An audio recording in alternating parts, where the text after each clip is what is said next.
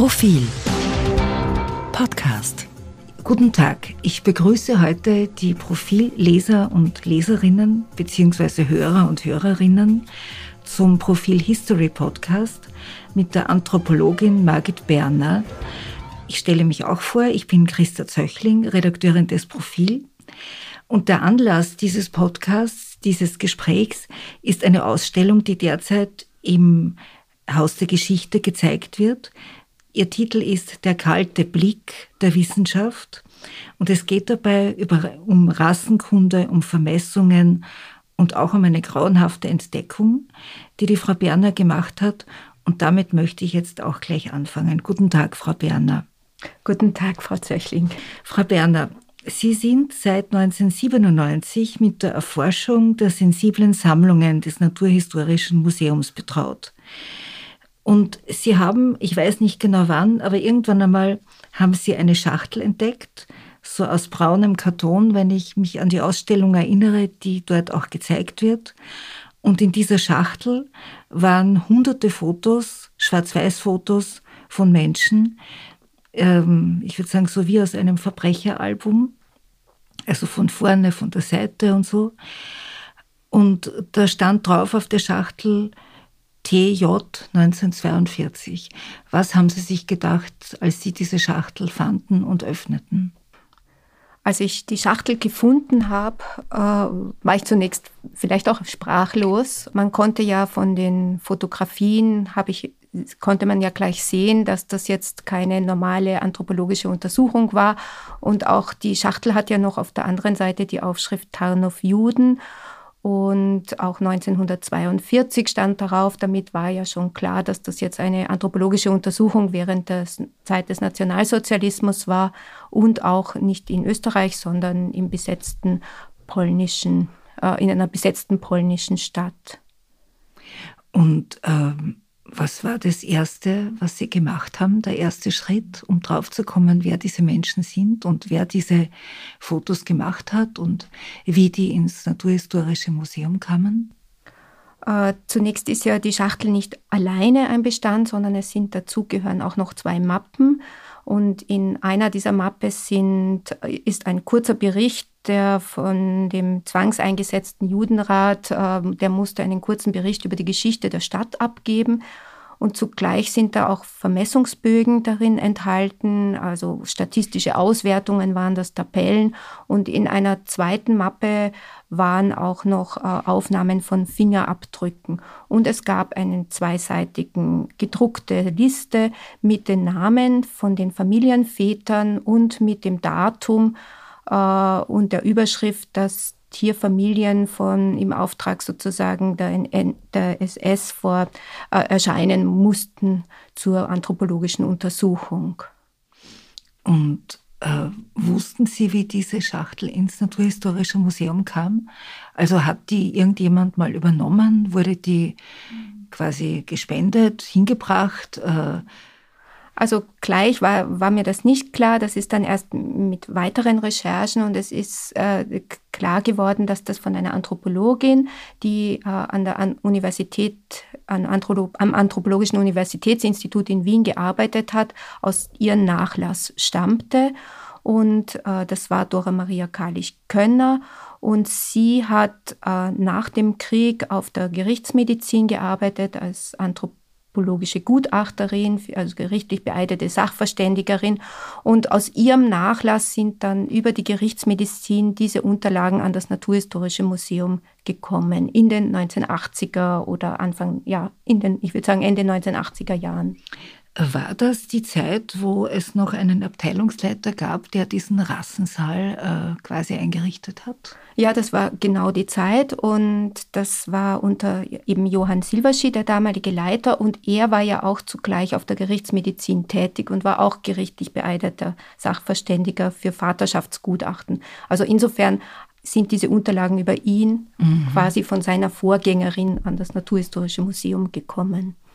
Sie haben sich ja, äh, ich habe das irgendwo gelesen, sich auch während des Studiums schon mit solchen Dingen beschäftigt, also mit Kolonialismus und den Resten, den Über, so quasi was da bleibt und wie die, die Geschichte ihrer Wissenschaft, die Sie studiert haben.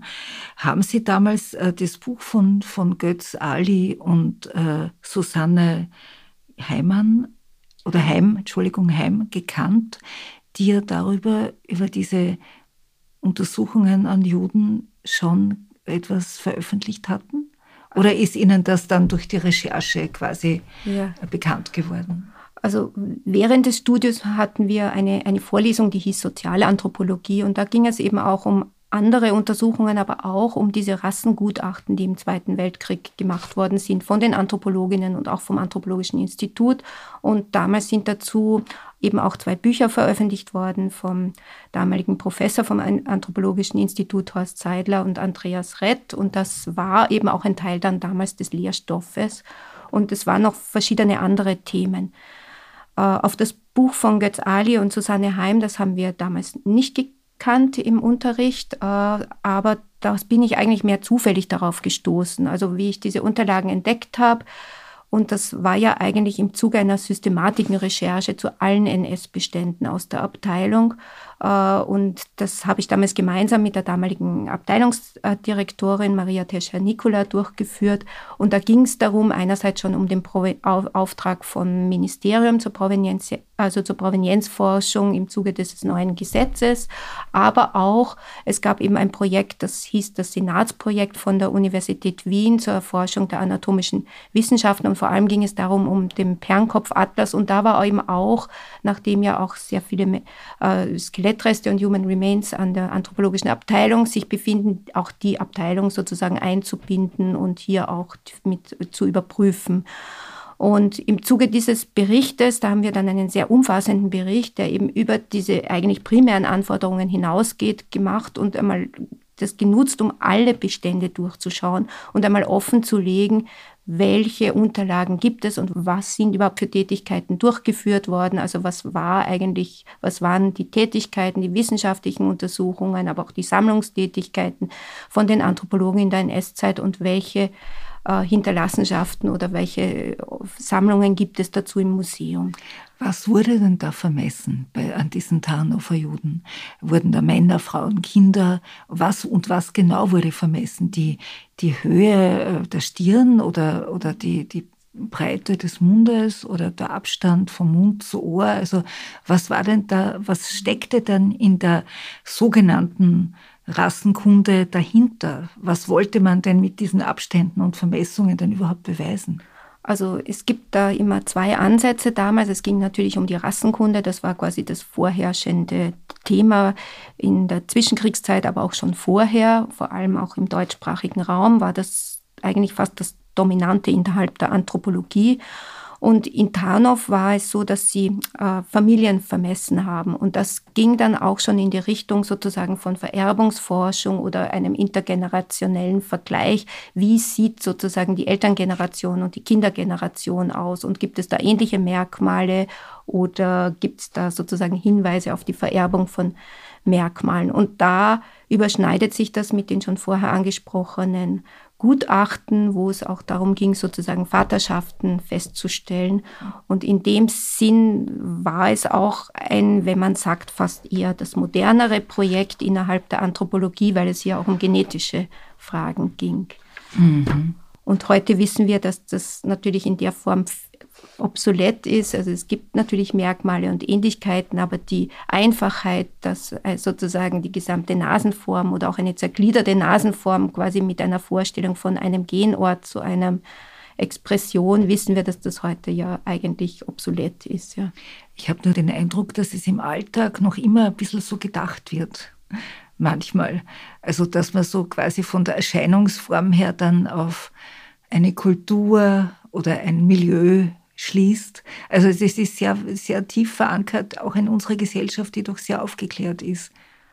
Naja, das ist ja auch ein eine größerer Zusammenhang. Es geht ja hier nicht nur um die rein biologische Überlegungen, sondern das sind ja auch in, in größeren sozialen äh, und auch kulturellen Zusammenhang. Aber wenn wir quasi von der Rassenkunde aus biologischer Sicht sprechen, dann würden wir sagen, das ist heute wirklich, also von, von den Forschungen obsolet und ist keine Kategorie, die äh, zutrifft. Das heißt, Rasse gibt es nicht, zumindest nach ja. dem deutschsprachigen Begriffsinhalt. Mhm. Das ist auch nicht unwichtig, glaube ich. Ich habe in ihrer, in der Ausstellung, zu der wir dann später noch ein bisschen ausführlicher kommen, da ist ein, es ist auch in ihrem Buch abgebildet, da ist ein, so eine Seite wird da gezeigt äh, mit den Kategorien der Juden, die sie damals, äh, die Nazis, also die Nationalsozialisten quasi aufgestellt haben. Das geht dann vom Ostjuden über den westeuropäischen Judenmischling, den orientalischen Juden und den kaukasisch-persischen Juden. Äh, da werden immer bestimmte ähm, Charakteristiken äh, dazu geschrieben. Und dann steht da zum Beispiel auf diesem einen Zettel in Handschrift äh, typisch jüdisch, Kraushaar, Sechsernase, mandelförmige Augen, gewulstete Lippen etc. Es ist so grauslich, dass man es gar nicht weiter vorlesen will. Und Krankheiten werden diesem typischen Juden zugeordnet. Und unter den geistigen Fähigkeiten steht gute Redner, Rechner, feig, Rufzeichen. Haben Sie irgendeine Erklärung, wie man so einen Unsinn schreiben kann oder denken kann und das noch dazu als Wissenschaft bezeichnen kann? Ja, wir haben den Bereich, wo das auch in der Ausstellung zu sehen ist, genannt auch die Verwissenschaftlichung von Vorurteilen. Und diese Aufzeichnung, diese handschriftlichen Unterlagen, die hier, das ist von der Dora Maria Karlich, das ist ja quasi wie eine Überleg, also ein, ein Zeugnis, welcher Gedankengang hinter ihrer Forschung steckt. Und das ist eben das, wo man das so schön sieht. Es gibt eben diese Vorurteile und die werden hier quasi dann in eine Art von Daten oder Evidenz versucht zu gießen, die ja in der Form gar nicht existiert. Und gleichzeitig ist es wahrscheinlich sogar eine Unterlage, die ihr gedient hat, vielleicht für, für einen Vortrag oder in ihrer Vorlesung oder wie auch immer. Und es ist quasi dann so eine Rechtfertigung, diese Untersuchungen auch machen zu lassen. Aber man sieht eigentlich, dass es hier eben jahrhundertelange oder sehr, sehr alte Vorurteile versucht wurden, in eine Art äh, wissenschaftliche, ja, wissenschaftliche Daten umzuwandeln. Ne? Sie haben ja dann auch noch weiter recherchiert und versucht, äh, draufzukommen, ob es von diesen 500, äh, 565 Menschen, ob da irgendwelche überlebt haben, beziehungsweise wenn, wie sie überlebt haben, wie es mit ihnen weiterging. Können Sie davon etwas erzählen, wie diese Recherche war und auf was Sie da gekommen sind?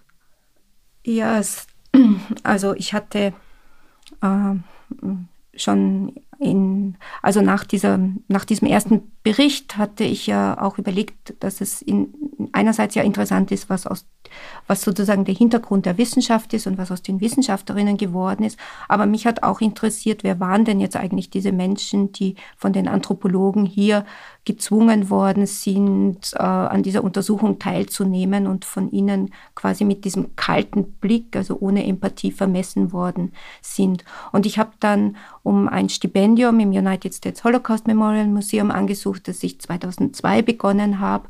Und mit ein Grund war dafür, dass ja zu diesen anthropologischen Untersuchungen es noch mehr Unterlagen gab, die aber nicht im Wiener Archiv erhalten sind, sondern die Unterlagen sind nach dem Ende des Krieges äh, oder am Ende des Krieges sind die, die Unterlagen auch ähm, von, von Krakau, von dem Institut für deutsche Ostarbeit ausgelagert worden nach Bayern und dann in die USA gekommen mit den Captured Records und dort äh, als nicht medizinisch und nicht für die Medizinexperimente eingestuft und an, den, an das Naturhistorische Museum dort gelangt. Und unter diesen Unterlagen gab es eben auch die biografischen Angaben. Also es gab, die Anthropologen haben ja immer sehr detailliert und genau gearbeitet und haben dann hier von jedem vermessenen Mann, Frau oder Kind einen biografischen Bogen angefertigt. Auf dem steht der Name, das Geburtsdatum, äh, wer die Großeltern waren, welche Sprachen gesprochen wurden, welche Krankheiten, welche Hobbys. Also sehr, sehr viele Angaben. Und die lagen in Washington. Und deswegen war es mir wichtig, auch diese Archivunterlagen, also diese verstreuten Archive miteinander wieder zu verbinden. Und da ist mir dann auch, damals habe ich dann auch die eben mir überlegt, es ist eigentlich könnten da noch welche leben und dass es ja vielleicht wichtig wäre, auch einmal zu schauen, ob es da eben noch Hinweise oder Spuren von den Familien gibt. Und ich habe dann im mit Hilfe der Survivors Registry vom United States Holocaust Memorial Museum habe ich einen Brief geschrieben. Also ich habe diese, dies, also der, der Survivors Registry eine Liste gegeben von den 106 Familien und die haben dann in ihren Daten zwei Namen gefunden, die sich, äh, die übereinstimmten. Und dann habe ich einen Brief verfasst, der über das United States Holocaust Memorial Museum verschickt worden ist. Und so habe ich dann zwei Überlebende gefunden. Die äh, eine hat in New York gelebt und die anderen in New Jersey. Also und der eine lebt auch heute noch, ist einer von den drei Überlebenden, die heute noch leben. Und äh, habe sie getroffen und ihnen auch Kopien und äh, dann auch Fotografien von ihrer Familie gebracht. Wie ging es in diesen Menschen, wenn sie sowas, dass sie sowas, wenn sie sowas in die Hand bekommen haben und mhm. gesehen haben? Also ich habe ja zuerst einen Brief geschrieben, wo ich geschrieben habe, es gibt Informationen, die von ihrer Familie sein könnten und wenn es sie interessiert, dass sie mich kontaktieren.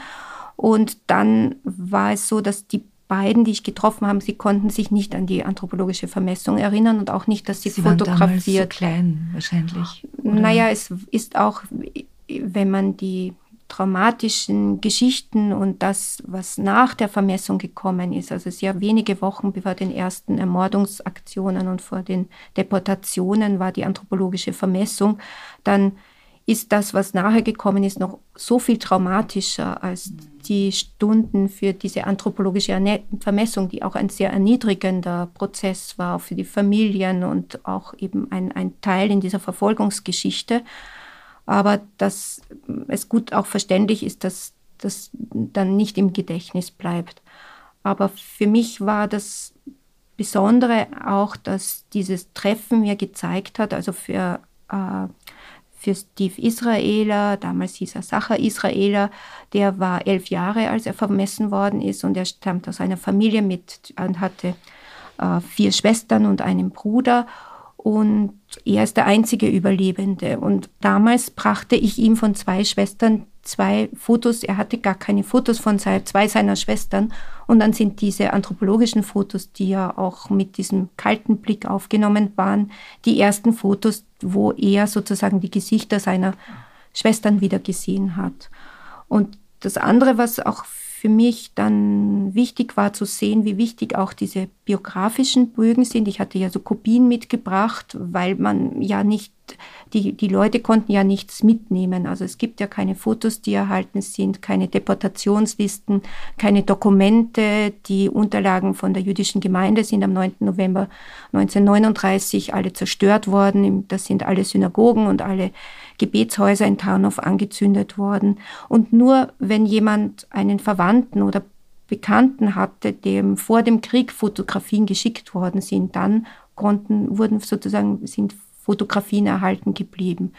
Und das hat mir halt auch gezeigt, dass es wichtig ist, diese Fotografien und auch Unterlagen von verschiedenen Blickwinkeln anzuschauen. Es gibt hier nicht nur einen Blickwinkel, sondern wir schauen sie immer aus verschiedenen, in verschiedenen Zeiten, aus verschiedenen Perspektiven und wer sie wie anschaut. Was ist denn mit diesen Familien passiert? Gab es in Tarnow 1942 schon ein Ghetto? Oder ein, äh, waren die schon quasi so hin, äh, eingeschlossen und durften nicht raus und wohin kamen die dann und was ist mit ihnen passiert? Also wie, wie wurde man denn, wie konnte man denn überleben? Als die Anthropologen, äh, das war ja sozusagen ein gemeinsames Projekt vom Institut für Deutsche Ostarbeit und der Universität Wien, Ende März 1942 nach Krak, also nach Tarnow kamen, waren war Tarnow noch kein geschlossenes Ghetto, aber es war die Situation wie in einem offenen Ghetto. Es gab Beschränkungen, es gab sozusagen, viele Familien waren schon gezwungen, aus, von, von ihren Wohnungen aus zu, äh, umzusiedeln. Es wurden aus den umliegenden Orten Leute vertrieben und in, nach Tarnow und kamen nach Tarnow. Also es war eigentlich, was wir sagen würden, ein offenes Ghetto. Und wenige Wochen nach der Untersuchung, die war vom 23. März bis zum 2. April, am 11. Juni 1943 1942 hat in Tarnow der Holocaust begonnen. Es gab vorher wie, also eine Einsatzbesprechung und dann sind verschiedene Truppen, also die, die SS, die Gendarmerie, die Polizei, die Bataillons, aber auch die polnische Polizei, die, äh, also alle Truppen sind da zusammengezogen worden und dann haben, wurden innerhalb von einer Woche äh, über 12.000 Menschen ermordet. Sie wurden auf dem Marktplatz zusammengetrieben, also mitten in der Stadt, auf den jüdischen Friedhof gebracht, in die, einem naheliegenden Waldstück. Dort wurden Massengräber ausgehoben, die Leute hingebracht, erschossen, ermordet und mitten in der Stadt. Es war heiß, also man konnte nichts mitnehmen. Und es sind dann 8000 nach in das Vernichtungslager Belzec deportiert worden und 4000 eben in der Stadt auf dem Friedhof und äh, in dem naheliegenden Waldstück ermordet worden. Und vor dem, also 1939 haben im Tarnow 50.000 Juden, äh, 50.000 Einwohner gelebt und davon waren über die, also fast die Hälfte Juden. Und während dieser ersten sogenannten Aktion oder des ersten Massenmordes sind fast die Hälfte von ihnen umgebracht worden. Und wenn man das jetzt umlegt auf die anthropologische Vermessung, wo ja auch 106 Familien mit 565 eben Männer, Frauen und Kindern untersucht worden sind, dann müssten eigentlich, wenn man das nur statistisch ansieht, fast die Hälfte von ihnen schon in dieser ersten Juniwoche ermordet worden sein. Das heißt schon sechs Wochen nach dieser anthropologischen mhm. Untersuchung. Es gibt ja da auch einen, einen Briefverkehr zwischen den beiden Wissenschaftlerinnen, die das gemacht haben, wo die eine an die andere schreibt, ah, ähm, unser Material ist jetzt schon so quasi was ganz Einzigartiges, weil, die, weil, das, weil das Material nicht mehr da ist. Also das heißt, sie schreiben über die Menschen als Material und dass sie nicht mehr da sind, bedeutet, dass sie tot sind oder deportiert wurden. Ja, das ist irgendwie auch dieses Besondere an dem Briefwechsel. Das ist jetzt irgendwie kein Nazi-Briefe, sondern dass, das, dass die beiden einander halt schreiben, wie wir heute schreiben, aber eben auch, dass daraus so klar wird, dass sie genau wussten, in, welche, äh, also in welcher Situation sich die Familien befinden und sie äh, und, und eben, dass sie, es ist wie bei vielen anthropologischen Untersuchungen oder auch wissenschaftlichen Untersuchungen, dass dann zum Beispiel Daten fehlen und deswegen gibt es auch diesen Brief, dass sie gerne noch ergänzende Daten hätten. Da hätte man gerne noch Geburtsdaten oder Angaben zur Augenfarbe und dann gibt es eben diesen Brief, wo sie sagen, von unseren gibt es sind, also sind nur mehr 8000 hier.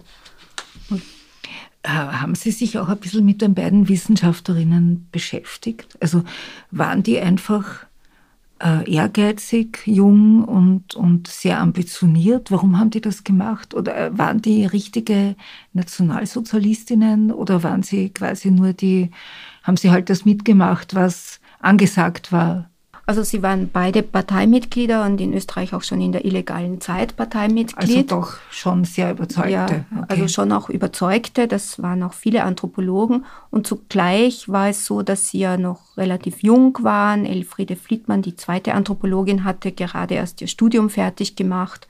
Und für Dora Maria Kalich, sie war Assistentin am Institut, waren das natürlich jetzt auch Möglichkeiten, selbst einmal Projekte durchzuführen. Also als Frauen eigene Projekte zu machen und ihre Karrieren damit eigentlich auch voranzutreiben. Und insofern haben sie dann diese Gelegenheit genützt. Die männlichen Kollegen waren zum Teil eben beim Militär eingerückt, um sozusagen hier Karriere zu machen. Mhm. Warum ist denen nach 1945, warum hat da kein Mensch gefragt? Elfriede Fliedmann hat dann 1943 geheiratet. Also sie war ja in Krakau am Institut für deutsche Ostarbeit und ist dann nach Berlin gegangen und hat eigentlich nachher nicht mehr wissenschaftlich gearbeitet, sondern nach dem Krieg eine Ausbildung als Sozialpädagogin gemacht und in Berlin gelebt. Während äh, Dora Maria Kalich ist aufgrund ihrer Gutachtertätigkeit von den Rassengutachten auch äh, entlassen worden vom mhm. Universitätsunterricht, äh, also von der Universität und hat, äh, hat aber in dem Sinn jetzt keinen, also sie ist als minder belastet eingestuft worden und dann relativ bald entnazifiziert und hat dann später eben als gerichtlich beeidete Sachverständigerin ihre Karriere also oder, oder weitergearbeitet. Aber ihre Universitätskarriere konnte sie nicht mehr aufnehmen. Okay. Ähm, diese Ausstellung, die jetzt gezeigt wird, wo eben dieser Fund quasi der Anlass ist, ähm, wie zeigt man denn solche Fotos, um, wenn man die Menschen, die damals zwangsweise äh, vorgeführt worden sind und vermessen wurden, wenn man sie nicht ein zweites Mal entwürdigen will, wie, wie ist das gelöst worden? Diese Ausstellung ist ja eigentlich auf eine Initiative auch von Götz Ali entstanden, der eben dadurch, dass er ja selber auch zu diesem Briefwechsel von den beiden Anthropologinnen publiziert hat, zusammen mit Susanne Heim, auch gemeint hat, das müsste ja eigentlich unbedingt eine Ausstellung werden und hat dann in Berlin bei der Topographie des Terrors und Stiftung Mahnmal von Gedenken angeregt, eben diese, zu diesen Fotografien oder zu diesem Bestand auch eine Ausstellung zu machen. Und da war es dann schon im Vorfeld ein Thema, wie geht man eigentlich mit diesen Fotos um? Kann man die zeigen oder wie kann man sie zeigen und was macht man damit? Und gleichzeitig war es für mich auch wichtig, dass sie ein zentraler Teil von der Ausstellung sind, dass man nicht nur die Geschichte schreibt, sondern auch, auch diesen Bestand äh, mit aufnimmt und zeigt, um um auch so diese Dimension besser mitzubekommen. Äh, Wenn ich das nur an einem einzelnen Foto oder an einer Familie zeige, wird das nicht so offenbar, finde ich, wie wenn man das für alle darstellen kann. Und dann gab es eine Voruntersuchung, die hat äh, Andreas Nachama, der damalige Direktor, initiiert, dass so eine Vorstudie gemacht wird. Und die Grafikerin Christine Kitter hat da schon diesen ersten Entwurf einmal vorgelegt mit dieser, diesem Kubus, in dem man quasi die Fotos sichtbar, unsichtbar zeigt. Und das was war auch eine das? Bedingung für die Ausschreibung. Ja. Aber was heißt das sichtbar, unsichtbar? Also es war wichtig, dass man sie nicht so eins zu eins direkt davor steht, sondern dass man in irgendeiner Weise einen Weg findet, sich damit auseinanderzusetzen. Also wie kann ich etwas zeigen, dass man die Leute auch vielleicht zum Innehalten, zum Nachdenken anregt. Ob das dann der richtige Weg ist, ist immer eine andere. Aber wichtig ist es eigentlich, eine Form zu finden, das nicht nur einfach zu präsentieren, sondern auch eben zu überlegen, und das, was hier auch gewählt worden ist, dass die Fotos noch einmal als Abzüge gemacht worden sind in der Originalgröße und dass sie auch sozusagen als richtige Fotos noch einmal zu sehen sind. Also nicht nur in einer digitalen Form, sondern auch, äh, was dann die Monika Sommer vom Haus der Geschichte immer sagt, dass das eben auch so einen Evidenzcharakter mhm. hat, wo wir hier dann noch einmal genau sehen, um welche wie, wie, wie müssen wir uns das, das Ursprüngliche hier vorstellen? Mhm. Ja, man kann nur empfehlen, diese Ausstellung sich anzuschauen. Ich möchte jetzt noch zu einem anderen Punkt kommen. Äh, Sie sind also Sie sind, äh, Sie arbeiten, Sie sind Leiterin dieser sensiblen Sammlungen. Und da ist vor ein paar Jahren, äh, vor zwei, drei Jahren, mal in, in ein, ein, Brief oder ein Kommentar in der NZZ geschrieben worden von einer Anthropologin aus den USA, glaube ich, oder aus Kanada, die Emma Talo. Und die schrieb damals in der NZZ, in der Neuen Zürcher Zeitung, dass sie im Naturhistorischen Museum in Wien eine befremdliche Entdeckung gemacht hat, nämlich sie sei auf, bei ihrer Recherche auf Haarbüschel gestoßen, die 1939 jüdischen Opfern abgeschnitten wurden. Und Sie haben ja auch diese Vermessungen von den Wiener Juden und Jüdinnen, die 1939 im Wiener, im, glaub, ich glaube, das ist das Ernst-Happel-Stadion, die dort zusammengetrieben worden sind und dort vermessen worden sind. Das ist ja auch ein Teil ihrer, ja, sozusagen ihrer Arbeitswelt. Was ist mit diesen ähm, Beständen? Äh, vielleicht diese Bestände sind ja auch im Zuge dann von diesem Senatsprojekt oder diesem ersten Bericht dann auch thematisiert worden. Es gab ja damals dann auch ein FWF-Projekt, das gemeinsam vom anthropologischen äh, von der anthropologischen Abteilung des Naturhistorischen Museums mit dem Institut für Zeitgeschichte durchgeführt worden ist. Und im Zuge dieses Projektes habe ich gemeinsam mit der Historikerin Claudia Spring auch das Schicksal von den damals vermessenen Männern, die 1939 im Wiener Stadion im September inhaftiert worden sind und dann eben auch vier, über, das waren über 1000 Männer äh, und 440 sind anthropologisch vermessen worden. Und nach der anthropologischen Vermessung, das erinnert uns auch eben an diese Tarnow-Studie, sind sie in das Konzentrationslager Buchenwald deportiert worden und dort sind die allermeisten innerhalb weniger Wochen und Monate dann auch umgekommen und also ermordet worden. Und damals haben wir ja schon auch diesen Bestand gefunden, also aufgefunden und auch thematisiert. Er war dann auch 1999 schon in der Ausstellung im Buchenwald. Also und darunter waren auch diese Haarproben schon ein Thema in dieser Ausstellung. Sie waren auch in, einer, in Ausstellungen in Wien ein Thema. Äh, und wir haben bei, damals bei dieser Untersuchung auch Angehörige und Überlebende gesucht, haben auch immer wieder das Thema aufgebracht, dass es diese Unterlagen gibt. Und es ist natürlich ein, ein schwieriger Bestand, sich, ich finde es auch immer wieder schwierig, sich dem zu nähern. Also das braucht auch Zeit, da muss man sich immer wieder mal auseinandersetzen. Und äh, da ist, sind, haben wir auch Gespräche mit der Kultusgemeinde geführt und äh, das ist immer wieder ein Thema. Und es ist aber so, dass dann eigentlich auch wir zu dem Entschluss gekommen sind, das sind Haare, die am Lebenden abgeschnitten worden sind, dass sie eigentlich auch als schockierende Erinnerung erhalten bleiben sollen. Ähm, und wo, wo sind die, wo, wie muss man sich das vorstellen? Ist das jetzt in einem Depot oder ist das äh, wo, wo, sind diese Sachen? Wie sind also die, die, die sind eigentlich in einem Depot äh, aufbewahrt. Also die, das sind nur sozusagen klein, also kleine Haarproben. Man muss sich das so wie bei einem Friseurbesuch vorstellen, wo so eine, ein Teil einer Haarlocke abgeschnitten worden ist und in ein Kuvert, also in dem Fall sind es Papierkuvere gesteckt. Das wird dann, wurde dann mit dem Namen beschriftet und mit einer Nummer versehen und ist dann eigentlich in so ein Archiv oder in einem Archivkasten äh, ge ge gekommen. Und das ist auch ganz unterschiedlich in der Wahrnehmung. Das ist ja nicht nur ein, ein einfacher Bestand. Diese Sammlung wurde ja schon also Anfang des 20. Jahrhunderts angelegt. Das enthält ja auch andere äh, Proben von, äh, also ist, ist natürlich für mich, ich kann immer sagen, ich kann immer nur sagen, ich kann diese Haarsammlung auch nicht ohne Auschwitz äh, denken. Also das ist lange, ist lange vorher begonnen worden, auch in diesem Versuch sozusagen der Dokumentierung von Rassenkunde oder, oder, oder Zergliederung von Merkmalsaufnahmen. Aber eben ist dann eben sozusagen auch sehr obsessiv weitergesammelt worden. Und vor allem, also der größte, das größte Ausmaß hat es dann im Zweiten Weltkrieg, wo es neben, nach diesen Untersuchungen an Juden eben dann auch weitergegangen ist mit Untersuchungen in Kriegsgefangenenlagern im Kaisersteinbruch und in Wolfsberg und hier auch immer wieder Haarproben gesammelt mhm. worden sind. Hm. Haben Sie in Ihrer Abteilung ähm, auch andere menschliche Überreste, also vielleicht auch ähm, aus der Kolonialzeit? Und gibt es da Dinge, die man zurückgeben müsste oder auch schon zurückgegeben hat?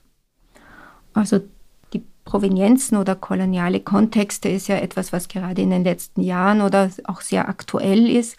Und das sind natürlich die, die Human Remains immer ein, ein, ein besonders sensibler Bereich innerhalb dieses Themen und hier sind schon repatriiert worden. Also sind äh, die Human Remains aus Australien sind repatriiert worden und es ist gerade in Vorbereitung eine Repatriierung von nach Neuseeland von Maori und es gibt auch noch andere Anfragen. Und hier gibt es ja auch seit, äh, seit diesem, seit letztem Jahr ein vom Bundesministerium gefördertes Projekt, wo es auch darum geht, die kolonialen äh, Provenienzen oder im Kontext einmal zu erforschen oder einen zu beginnen. Aber das ist ein Thema, das jetzt alle Museen mhm. begleitet und natürlich in der Anthropologie immer einen eigenen Stellenwert hat. Und wir haben begonnen jetzt hier auch, also das ist, wo man auch sagen kann, hier gibt es sozusagen einen Wandel von der Richtung einer reaktiven in eine proaktive Provenienzforschung. Also das sozusagen so ähnlich wie ich das jetzt hier auch mit dem Tarnow oder in, mit dem Stadion Untersuchungen gemacht habe,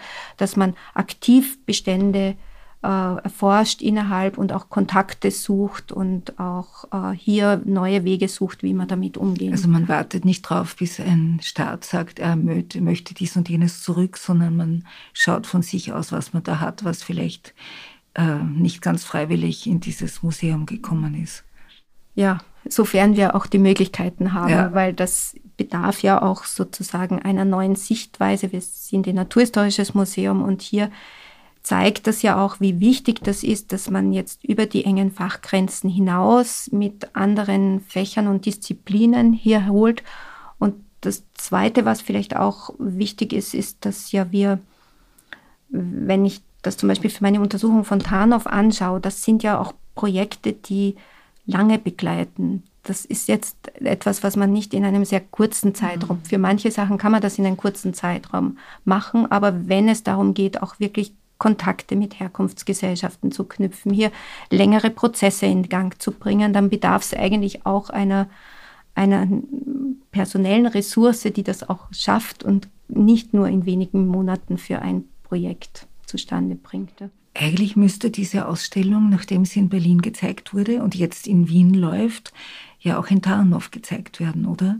Gibt es da irgendeine Chance? Weil äh, ich glaube, Pol, äh, die polnische Gesellschaft tut sich nicht besonders leicht, mit dem quasi eigenen Antisemitismus umzugehen. Also zumindest war das in den vergangenen Jahren oft so ein, ein Thema. Äh, wissen Sie, gibt es diese Chance? Gibt es Anfragen? Gibt es Kontakte? Also es gibt, es ist unser aller Wunsch, dass diese Ausstellung nach Polen kommt und dass sie auch vor allem im Tarnow gezeigt wird. Und da gibt es auch schon erste Anfragen und, Über und Überlegungen. Und es ist ja, das muss man schon dazu sagen, in dieser Ausstellung geht es ja nicht um den polnischen Antisemitismus, sondern es geht ja um die Täter und Täterinnen äh, von Österreich und Deutschland, die hier im Vordergrund stehen. Und insofern sehe ich hier auch, also denke ich, dass das auch ein etwas Wichtiges ist, wo es, wo es sowohl für, für Deutschland, Österreich und Polen, also dass man ja hier auch gemeinsam dann diese Ausstellung äh, zeigen kann, ist ja auch etwas, was vielleicht auch etwas Besonderes ist oder auch eine, mhm. eine Chance. Frau Dr. Berner, jetzt sind wir am Schluss angelangt. Ich möchte jetzt nur noch darauf hinweisen, bitte schauen Sie sich die Ausstellung an im Haus der Geschichte. Und Frau Dr. Berner, ich danke Ihnen schön für das Gespräch. Gerne. Ja, vielen Dank, Frau Dr. Zeichning.